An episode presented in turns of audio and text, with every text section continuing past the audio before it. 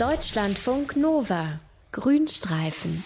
Entschuldigen Sie, warum laufen Sie denn nur noch rückwärts? Na also bitte, das ist ja wohl klar. Ich bin in der Pubertät. Als das junge Panda-Weibchen Meng Meng letztes Jahr im Berliner Zoo auf einmal angefangen hat, nur noch rückwärts oder zumindest vorwiegend rückwärts zu laufen, wurde das von der Zoodirektion damit erklärt, dass sich Meng Meng in der, Achtung, Pubertät befände.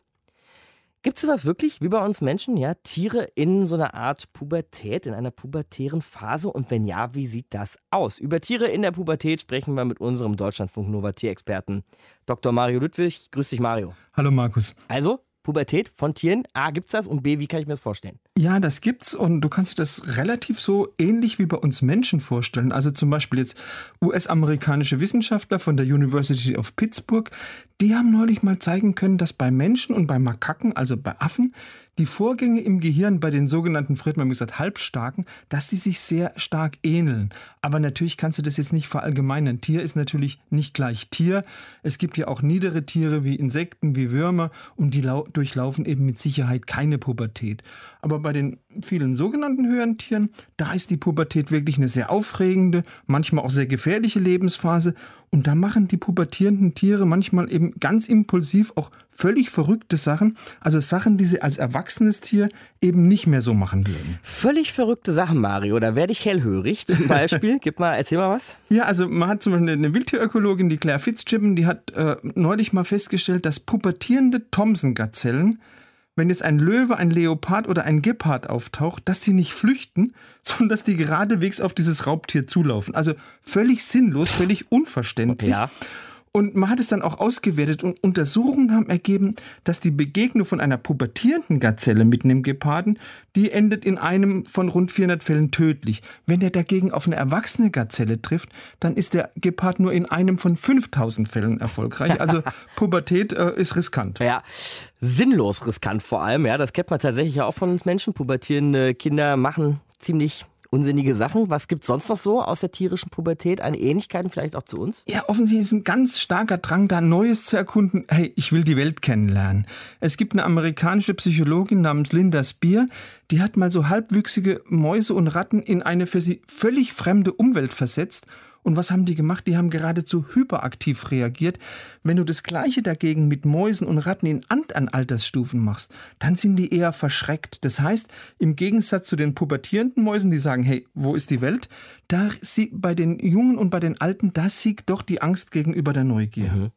Wenn ich jetzt mal so noch an meine Pubertät denke und auch an eine Busfahrt neulich, wo so ein paar pubertierende Jungs mit im Bus waren, sag ich mal, gibt es da ja so eine gewisse Rüpelhaftigkeit ne, unter pubertierenden ja. jungen Männern. Auch im Tierreich? Auch im Tierreich, ja, durchaus. Also das zeigt sehr guten Fall. Der hat sich vor ein paar Jahren im südafrikanischen Nationalpark Pilanesberg abgespielt.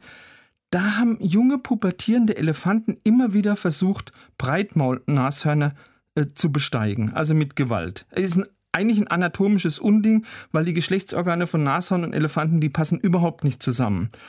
Und das waren also immer vergebliche Begattungsversuche und da sind ein paar von diesen pubertierenden Elefantenmännchen so wütend geworden, dass sie auch gewalttätig geworden sind.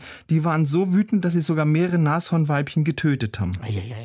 Aber das ist ja wirklich ein richtig krasser Fall. Ja. da sind da, also kann man dafür tatsächlich die tierische Pubertät allein verantwortlich machen? Allein nicht. Also das war Pubertät plus mangelnde Sozialisation weil die Experten, die haben dann relativ schnell den Grund für dieses wirklich abnorme Verhalten rausgefunden. Diese jungen Elefantenbullen, die waren als Waisenkinder in den Nationalpark gebracht worden. Deshalb hat es denen an jeglicher Sozialisation gefehlt. Die haben einfach keine adäquate Erziehung genossen. Mhm. Und die Nationalparkführung, die hat diesem Spuk dann relativ schnell ein Ende gesetzt. Die hat sechs ausgewachsene Elefantenbullen in den Park importiert. Und die haben dann äh, einen strengen Einfluss auf diese äh, außer Rand und Band geratenen, pubertierenden Elefanten äh, gemacht. Und dann sind die relativ schnell zu einem normalen Verhalten zurückgekehrt. Also Erziehung ist zumindest in dem Fall alles. Bei uns Menschen hat die Pubertät ja aber auch so einen ganz sinnvollen Hintergrund eigentlich. Ne? Also wir fangen an, uns in der Jugend von den Eltern abzunabeln. Machen das die Tiere auch? Also das ist bei einigen Tierarten wirklich ganz ähnlich, vor allem bei Tierarten, die in Gruppen oder in Herden leben, also Affen, Delfine, Elefanten da verlassen dann die männlichen Jungtiere entweder in der Pubertät oder nach Ende der Pubertät ihre, ihre Mütter und dann schließen sie sich oft zu sogenannten Junggesellengangs zusammen mit gleichaltrigen männlichen Artgenossen. Und die Wissenschaft sagt, diese Abnabelung, die dient möglicherweise dazu, Inzucht innerhalb von der Herde bzw. in der Gruppe zu vermeiden. Mhm.